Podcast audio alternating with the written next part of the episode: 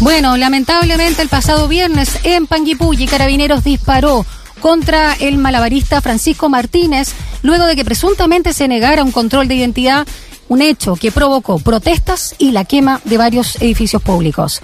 Bueno, el joven que portaba machetes de malabarismo resultó muerto en el lugar y hoy, lunes 8, comenzará la audiencia de formalización del carabinero detenido como autor de los disparos. Desde la institución, desde Carabineros de Chile, han alegado legítima defensa en este caso. Y sobre este tema vamos a conversar hoy en el programa con el abogado y experto en derecho penal, Mauricio Daza. Muy buenos días, Mauricio. ¿Cómo estás? Hola, buen día. Bien, gracias por la invitación. Gracias a ti por ayudarnos también a entender eh, este argumento, ¿no? Que dio justamente Carabineros de Chile cuando incluso dice, ¿no? Que debió y, y, tuvo por justamente legítima defensa, defensa propia, como decían, actuar disparando. Antes de, de hacer en el, análisis del hecho puntual, cuéntanos qué es la legítima defensa y eh, qué condiciones tiene para que se entienda desde el, de las leyes, digamos, de esa, de esa manera. Porque no es llegar y decir, bueno, yo me defendí tuve que disparar. Claro, a ver, lo primero es que acá hay un delito, ¿no? Que se cometió un delito de homicidio y eso no cabe absolutamente ninguna duda, ya que en el carabinero asesinó, mató en rigor a, a eh, Francisco que era la persona que estaba siendo objeto de un control de identidad. Eh, sin embargo, la ley establece que hay ciertas condiciones en las cuales una persona que comete un delito no es responsable penalmente del mismo. Okay. Entonces, en ese contexto, uno eh, encuentra lo que se denomina como la legítima defensa, que es precisamente el caso de una persona que eh, actúa en defensa de su persona -huh. o de un tercero, concurriendo determinadas circunstancias que son bien específicas, ¿eh? son por lo menos tres. Lo primero es que la persona que obra en legítima defensa haya sido eh, sujeto de una agresión ilegítima. Eh, en segundo lugar, además, que exista una necesidad racional del medio concreto que se emplea para impedir ese ataque o repelerlo, y además que exista una falta de provocación suficiente por parte de la persona que se defiende. ¿ya? Esos son los elementos. Ahora, como te digo, eh, para que eh, se dé la legítima defensa, obviamente uno tiene que estar en presencia de un hecho que eh, tenga las características de un delito, ¿no? Y eso es precisamente lo que ocurre. Una vez que eso se da, entonces, en general, en estos casos las defensas precisamente dicen, mire, cometió el delito, pero no responde criminalmente porque se dan estas circunstancias que eximen de responsabilidad criminal. Ahora, en este caso, por lo que hemos visto en los dos videos, porque hay una toma nueva que apareció recientemente desde una bomba de benzina donde aparece otro ángulo de los hechos, eh, ¿se podría aplicar lo que uno ve preliminarmente? Faltan las investigaciones, por cierto, Mauricio, pero ¿aplicaría este concepto de la legítima defensa con las condiciones que acabas de señalar para el carabinero, el carabinero involucrado en este caso? Y particularmente en eh, aquella condición que tiene que ver con el uso racional, ¿no? Del arma que uno usa o el medio, más bien, en este caso es un arma, pero el medio que uno usa para defenderse. El uso racional. Claro, ese, ese es el punto en controversia, ¿no? Y además, en este caso hay que agregar otra cosa, porque la persona que alega legítima defensa no es cualquier persona. Mm. Estamos hablando de un funcionario público que se supone, ¿no? Eh, tiene determinadas competencias, una determinada capacitación, es alguien a quien es pagado por el Estado, eh, a quien el Estado le entrega un arma para resguardar eh, el orden público y esto se da además en un contexto donde existen regulaciones que también son particulares para carabineros, porque, por ejemplo, eh, hace un par de años, el año 2019, en marzo, se publicó una denominada circular 1832 que regula el uso de la fuerza por parte de carabineros de Chile. Y fíjate que ahí específicamente se indica ¿Mm? de que el empleo de armas eh, letales es, tiene que ser una medida extrema y que solamente se puede aceptar en circunstancias que son excepcionales, las cuales supongan un peligro que sea inminente de muerte o lesiones graves para el carabinero o para cualquier otra persona. Y ahí se señala en estas instrucciones eh, de manera precisa que tiene que estar el principio de necesidad, que es básicamente no hay otra alternativa menos eh, dañina, ¿no? Para poder eh, lograr el objetivo que se plantea en un determinado momento y además el principio de proporcionalidad, que obviamente mm. el medio que se utiliza sea proporcional al medio eh, que se está usando para el ataque, ¿no? Que se pretende repeler. Y en este caso si tú analizas cuál es la dinámica de los hechos, yo creo que es difícil, ¿no? Eh, tratar de alegar de manera sustentable una tesis de legítima defensa, porque esto es una dinámica de hechos. Acá estamos en primer lugar frente a un control eh, de identidad, ¿no? Una institución bastante controvertida también. Fíjate, en el contexto del control de identidad, lo primero que ocurre es que el carabinero eh, utiliza su arma para, de alguna manera, instar, ¿no? A que esta persona eh, entregue su identidad, ¿no? Muestre su carnet de identidad y eh, además para de alguna manera amedrentarlo, para lo que utiliza su arma de fuego y le hace dos disparos, ¿no? Que se supone que son dos disparos al pie. Eso ya está fuera de todo protocolo, porque en ese contexto obviamente no había una circunstancia de peligro inminente de muerte o lesiones graves para el carabinero un tercero. Mauricio, claro. perdón que te interrumpa, ¿no es el gas pimienta y los bastones los elementos que usa Carabineros de Chile para reducir y la pistola tiene que ser eh, lo último y en otro contexto, por supuesto?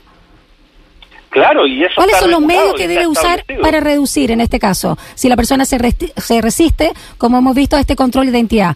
Eh, los bastones, eh, otras medidas, porque claramente acá es desproporcionado el uso de la pistola. Incluso primero el disparo en el suelo.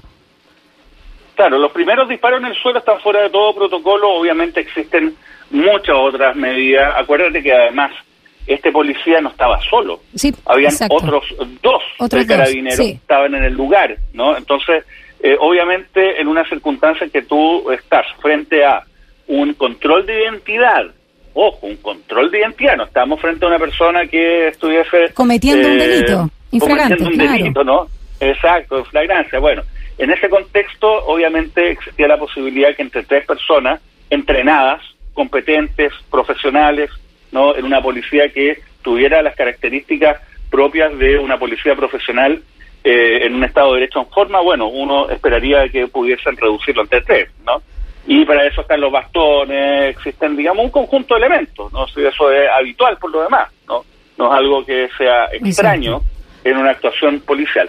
Y ahí, con los dos primeros disparos, tú dices, bueno, estamos frente a una situación que es absolutamente irregular. Ah, y después, acto seguido, claro, se da eh, la situación donde hay una controversia. No hay quienes dicen de que la persona que estaba siendo controlada estaba eh, de alguna manera arrancando el lugar, hay otros que sostienen de que se eh, abalanzó, ¿no? Eh, donde estaba el carabinero y ahí entonces se dispararon tres balazos al cuerpo que finalmente, bueno, batieron y mataron, ¿no?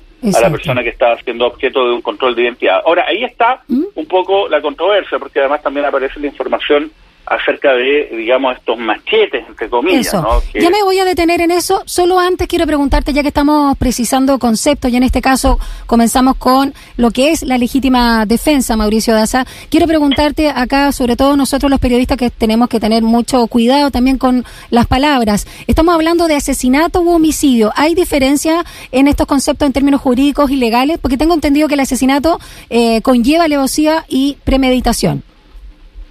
Sí, el asesinato, entre comillas, es un concepto que se vincula al homicidio calificado, que, consiste básicamente en que una persona mata a otra, pero con ciertas circunstancias que involucran un mayor reproche en su actuación. Por ejemplo, como tú lo señalas, actuar o sobre seguro, con alevosía, con premeditación, ¿no? a través de determinados medios etcétera. En, estricto rigor, eh, nuestra legislación en Chile no ocupa la palabra asesinato. ¿no? Es una palabra que esté en nuestro código penal. Ah, ok. Eh, claro, sí, se ocupa la noción que es equivalente, ¿no? Que homicidio calificado. Pero mira, acá es bien claro, no cabe ninguna duda en ningún evento de que esto fue un homicidio. O sea, eso es clarísimo. Acá uno puede decirlo con propiedad. Acá hubo un homicidio donde un carabinero mató a una persona. De eso no cabe duda, incluso en el caso de quienes reclaman legítima defensa. Perfecto. Porque, es el resultado. sí. Claro, porque para que exista legítima defensa es necesario en este caso que se haya cometido un delito de homicidio. Entonces, el supuesto es que hay homicidio. Y en ese sentido, claro, es todo eufemismo, ¿no? Que se dicen, eh, mire, sabe que eh, murió, ¿no? Así como si le hubiera caído las balas desde el cielo. Eh, murió, fue abatido, qué sé yo. En rigor, esos son eufemismos que no corresponden eh, mm. precisamente lo que ocurrió. Aquí hubo un homicidio. no cabe duda. Ahora, si hubo em, defensa propia o no, ese legítima defensa, ese es otro tema. Se tiene que investigar. Estamos conversando esta mañana acá en Sin Tacos ni Corbata por Radio Sach con el abogado y experto en Derecho Penal Mauricio Daza a propósito del caso lamentable donde se dio muerte con homicidio a justamente este joven de 27 años, malabarista Francisco Martínez, ahí en Panguipulli.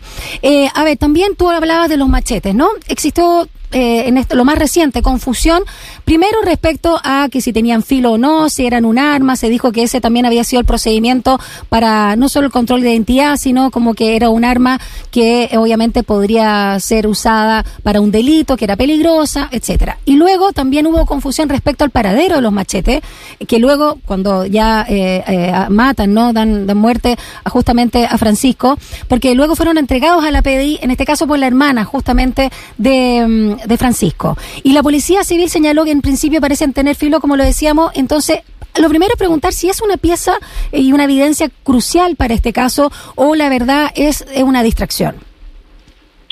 Bueno, yo creo que la defensa lo va a transformar como algo relevante. Pero mira, respecto a este tema, yo ¿Mm? creo que también es muy indicativo de qué es lo que ocurrió realmente eh, ese día. Porque una vez que el carabinero mata no a la persona que está haciendo objeto de este eh, procedimiento de control de identidad. Carabineros, eh, básicamente, y sobre todo la persona que eh, disparó, arranca del lugar. No es una persona que vaya donde está y dar auxilio. Que, no le da auxilio, está dentro de sus obligaciones por lo demás mm. hacerlo. Y tampoco cierran el lugar o protegen el sitio del suceso. Sí. Lo que obviamente también es una situación bastante anómala, considerando especialmente que no había solo un carabinero, sino que había más personal policial, que este personal policial también estaba armado, o sea que tenía las condiciones para poder resguardar el sitio del suceso en un contexto donde uno no ve que hayan otras personas que lo hayan estado atacando, más allá de los gritos, qué sé yo. Por lo tanto, ahí también hay un problema que yo creo que da cuenta de una actuación policial que es realmente desastrosa en este caso. Ahora, dicho eso, una consecuencia de que no se haya resguardado el sitio del suceso es que eh, estos implementos con los cuales estaba haciendo su acto de malabarismo, la víctima, bueno, finalmente desaparecieron, ¿no? Y aparecieron en circunstancias bastante singulares el día de ayer. ¿No? Y se tratan de eh, ciertos machetes. Y ahí está la controversia, si son realmente peligrosos o no. Ahora, esto va a ser utilizado, obviamente, por la defensa para decir, mire, ¿sabe qué? Eran machetes que eh, consistían en armas blancas, que podían eh, producir un daño, y por lo tanto esto involucraba que el carabinero actuó de una forma racional, ¿no? Que había una necesidad racional del medio empleado al momento en que supuestamente la víctima se abalanza, ¿no? Exacto, el argumento queda carabinero. Exactamente. Claro, y eso habrá que indagarlo, pero como te digo, estos hechos habitualmente uno los analiza no solamente a partir de una fracción de lo que ocurrió, sino uno los analiza respecto de todo el conjunto y dinámica de hechos que sucedieron. E insisto, la dinámica de hechos da cuenta de un procedimiento eh, policial absolutamente irregular, fuera de norma, escandalosamente, yo diría, eh, poco profesional. Y, eh, y esto parte, desde luego, con un control de identidad que se ejecuta de una manera que eh, terminó con la muerte de la persona que te está controlando, ¿no? Y con los disparos a los pies fuera de cualquier norma institucional. Y después, además, mira mira qué indicativo. ¿Mm? El policía arranca del lugar. Sí. O sea, no, no se queda, porque la persona que actúa en legítima defensa va obviamente eh, va donde está la persona que recibe los disparos, eh, trata de prestarle algún auxilio, se queda ahí hasta el momento en que llega una ambulancia, trata de resguardar el sitio del suceso para mantener la evidencia, ¿no? Que daría cuenta por lo demás de una eh, supuesta legítima defensa. Entonces todo es muy indicativo de que acá hubo un procedimiento policial irregular, claramente irregular, que terminó con la muerte de una persona en un contexto de un procedimiento, como te digo, que es Mauricio. Eh, que no debiese terminar en esto, con control de identidad. Eso, en términos generales, ¿cuál es tu visión sobre el control de identidad? Si es una herramienta también que se justifica en un contexto democrático y cuando sabemos además que el control de identidad tiene bastante sesgo. No es lo mismo, eh, digamos, un carabinero que se enfrente a una persona en una población o alguien que tenga, según él, rasgos y hay un prejuicio de que pueda ser un delincuente, porque sabemos que es así en este país clasista como es Chile. No, no lo aborda de la misma eh, forma como abordaría a un joven joven en Vitacura. Si es que lo Bueno, claro, lo que lo que pasa que el control de identidad, que se denomina como preventivo, eh, fue establecido en Chile como parte de lo que también se denomina con justa razón populismo penal. Mm. La verdad que esta idea de entregarle cada vez más recursos y facultades a carabineros sin mayor control, eh, como un medio eficaz para poder, entre comillas, combatir la delincuencia, es una idea que es absolutamente falsa. ¿No? Y lamentablemente eh, nuestros políticos mm, siguen e insisten eh, en este tipo de medidas desde todos los sectores. ¿ah? Hay que recordar de que muchas de estas iniciativas también han surgido en gobiernos que no son de derecha. Entonces, en ese contexto, acá no se quiere enfrentar el problema de fondo, ¿no? Que tiene que ver con la delincuencia. Ahora, el punto es que este control ha dado pie a abusos y era predecible que eso ocurriera, porque en general las legislaciones a nivel internacional no entregan la atribución a las policías para poder requerir la identidad de una persona de manera absolutamente arbitraria, porque acá las policías no requieren tener absolutamente ningún indicio de que la persona a quien se le está pidiendo eh, señalar su identidad haya cometido algún tipo de delito, ¿no? O que esté eh, pronto a hacerlo. Entonces, la verdad que acá eh, se le entrega esta manga ancha a una policía poco profesional que no está capacitada. Es claro que además, y esa es una, las imágenes lo dan eh, cuenta, y todo lo podemos ver todos los días. O sea, los carabineros es una policía que no es profesional y que tiene personas en la calle armadas sin la suficiente competencia ni capacitación para hacerlo. Mauricio. El carabinero ¿Mm? no estaba en condiciones físicas para reducir a alguien, o sea, partiendo por ese solo hecho, ¿no? Y eso da cuenta de que estamos frente a em, una policía que debiese ser absolutamente reestructurada y reorganizada. Brevemente, en pos del tiempo, Mauricio Daza, ¿qué opinas justamente por lo que acaba de señalar eh, sobre los dichos del candidato de Renovación Nacional, Mario Desbordes, que señaló que aquí o en Alemania la policía dispara? En Alemania no existe el control preventivo de identidad sin ningún indicio. En Alemania no tenemos una policía que no sea profesional, como tenemos en Chile, una policía que no es profesional. En Alemania, en el alto mando de los carabineros o de la policía no está involucrado en un fraude de más de 38 mil millones de pesos y que hasta el momento está impune. Tampoco en Alemania la policía tiene un departamento de inteligencia que haya sido imputado como una asociación ilícita para falsificar pruebas en el contexto de causas terroristas, como ocurre en Chile en la operación Huracán y tampoco el alto mando ni muchos de sus miembros está imputado por crímenes de lesa humanidad.